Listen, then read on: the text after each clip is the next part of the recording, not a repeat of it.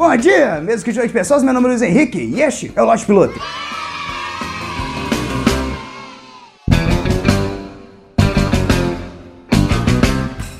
A vida é complexa em todos os sentidos, todos. E mesmo assim, mesmo assim, a gente insiste em levar as coisas a sério demais. Nós criamos expectativas sobre as coisas, damos significado, e significados é o que nós mais damos para as coisas, exceto para o apêndice. O apêndice, infelizmente, nós ainda não conseguimos entender qual é a funcionalidade dessa merda. Na verdade, eu acredito que ele sirva para manter os planos de saúde lucrando. Mesmo que se a pessoa ela nunca precise de um plano de saúde na vida, em algum momento ela vai ter que operar o apêndice. Essa merda vai dar problema. A funcionalidade dele é impulsionar o mercado da medicina. Mas assim, tem muitas coisas da vida que nós tentamos atribuir algum significado. E a principal delas é o que caralhos nós estamos fazendo aqui? E basicamente é o que a maioria das religiões tenta explicar. Elas estão simplesmente aí para tentar dizer qual a utilidade da nossa vida. O cristianismo diz que nós estamos aqui para passar por um teste. Estamos sendo avaliados por nossos atos em algum momento Jesus vai voltar e levar as pessoas boas para o paraíso. É tipo uma prova surpresa. Ele vai simplesmente chegar e falar: quem estudou, estudou, quem não estudou, se ferrou.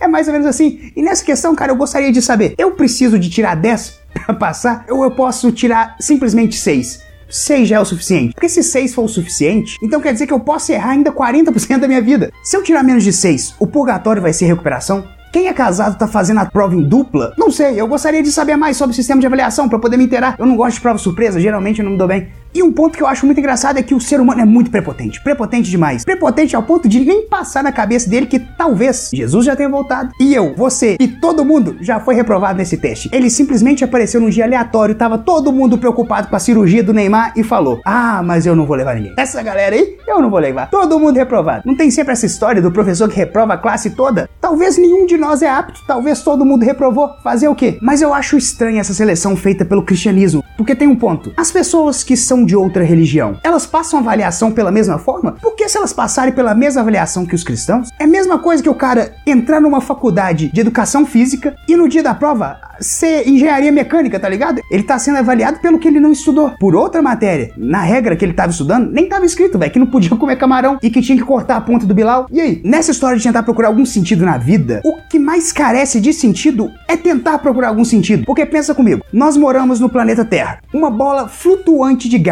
que fica girando em um movimento equilibrado entre velocidade e força gravitacional exercida por outra bola. Essa levemente diferenciada nós chamamos de Sol, que está flambando a 90 milhões de milhas de distância da gente. Qualquer pessoa que viva nessas condições, que eu diria que é todo mundo, exceto São Jorge, que tá vivendo na Lua, ele é outros 500, a situação dele talvez seja um pouco pior, que ele tá lutando com o dragão agora. Qualquer pessoa que viva nessas condições está exigindo de mais coerência e qualquer sentido. Não tem sentido essa merda. Outro ponto que diz bastante sobre a quantidade de significado que nós agregamos às coisas é o seguinte: a definição da palavra mundo. Pensa comigo. Totalidade dos astros e planeta, firmamento, universo. Então, chamar um torneio de futebol de todos os países de Copa do Mundo não seria um pouco prepotente? Não estamos vendo nenhum time vindo de Marte, nenhum Klingon, Krogan. É só a galera daqui da Terra. Não seria mais coerente nós chamarmos de Copa do Planeta Terra? E ainda no banho de divulgação colocar assim, no rodapé: apenas atletas humanos podem se inscrever. Faria total sentido. Outro ponto: Miss Universo. Totalmente errado. Nunca vi uma mulher azul desfilando. A Neytiri do Avatar ia mandar super bem.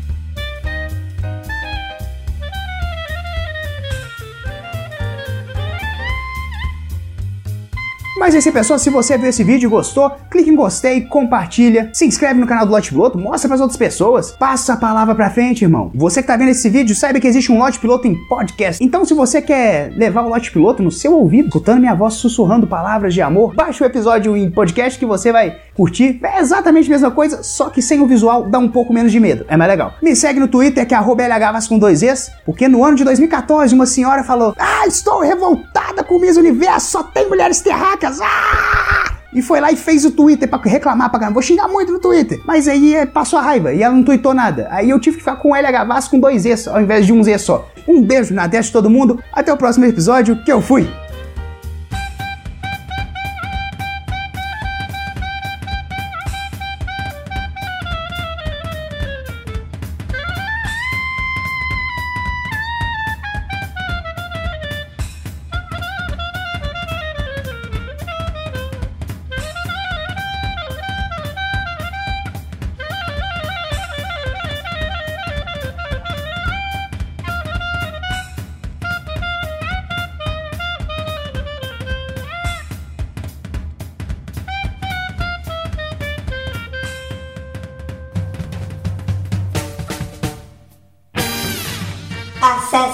Galera do